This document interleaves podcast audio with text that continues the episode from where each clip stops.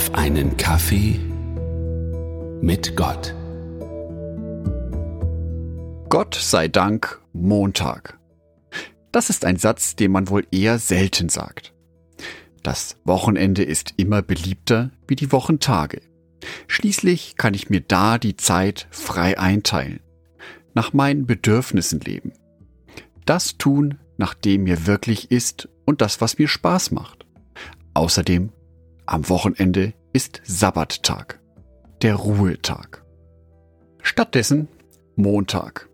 Das Arbeitsleben geht wieder los, der Alltag geht wieder los. Viele Aufgaben wollen bewältigt werden und manchmal ist das eine ganz schöne Plackerei. Die vielen Aufgaben können ganz schön auslaugen. Wäre es da nicht schön, wenn wir die Kraft von Jesus hätten? Markus Evangelium, Kapitel 1, Vers 34. Jesus heilte viele Menschen, die an den verschiedensten Krankheiten litten, und befahl vielen Dämonen, ihre Opfer zu verlassen. Den Dämonen verbot er zu sprechen, denn sie wussten, wer er war. Jesus, das Arbeitstier. Jesus, der Leistungsträger.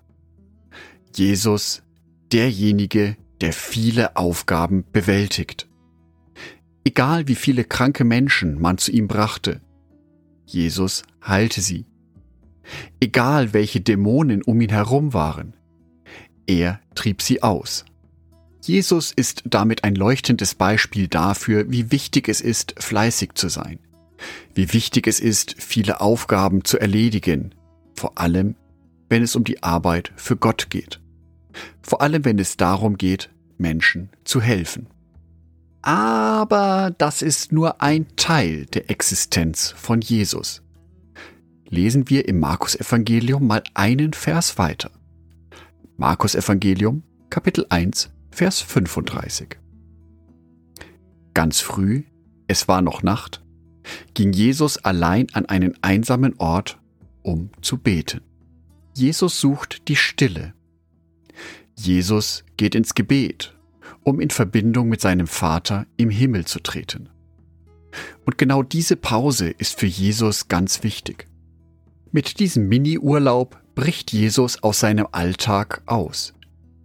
Er nimmt Abstand von seinen Verpflichtungen und Aufgaben und kümmert sich um sich selber, um seine Verbindung zu seinem Vater, indem er betet.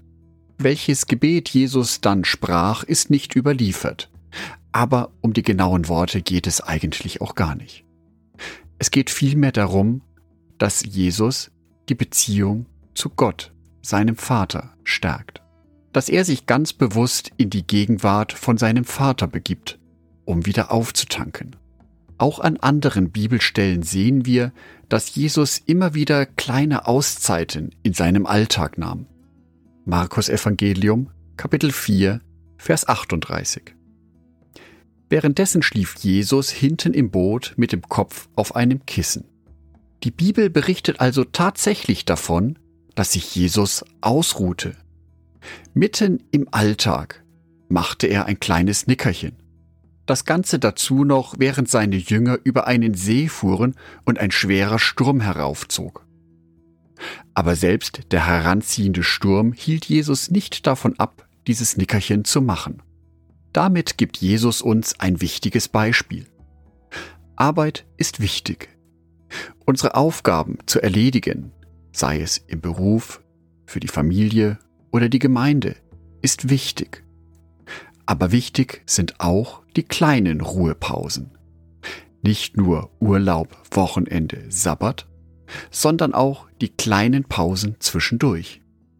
Dies kann ein zehnminütiges Gebet in einer Arbeitspause sein. Dies kann auch sein, von den ganzen Hausarbeiten einmal ein Nickerchen zu machen und sich 20 Minuten aufs Sofa legen. Oder du nutzt die Zeit, um dir deinen Lieblingspodcast nochmal anzuhören. Wie wäre es mit ein paar Entspannungsübungen auf dem Bürostuhl? Einfach mal die Arme nach oben strecken, den Rücken durchstrecken und die Entspannung genießen. Auch wenn das E-Mail-Postfach gerade voll läuft. Vielleicht gerade dann. Der Montag mag unbeliebt sein, weil er mit viel Arbeit verbunden ist und Stress. Aber die neue Woche birgt auch die neue Chance, unser Verhalten zu ändern. Ganz konkret, immer wieder eine kleine Auszeit vom stressigen Alltag zu nehmen, um für mich selber zu sorgen, um für meine Beziehung mit Gott zu sorgen. Ich wünsche dir, dass es dir in dieser Woche immer wieder gelingt, kleine Pausen von deinem Alltag zu machen. Du findest bestimmt etwas, was du gerne machst. Rumscrollen am Handy bestimmt nicht. Such dir eine kleine Entspannung aus. Eine Zeit für dich und für Gott. Angedacht von Jörg Martin Donath.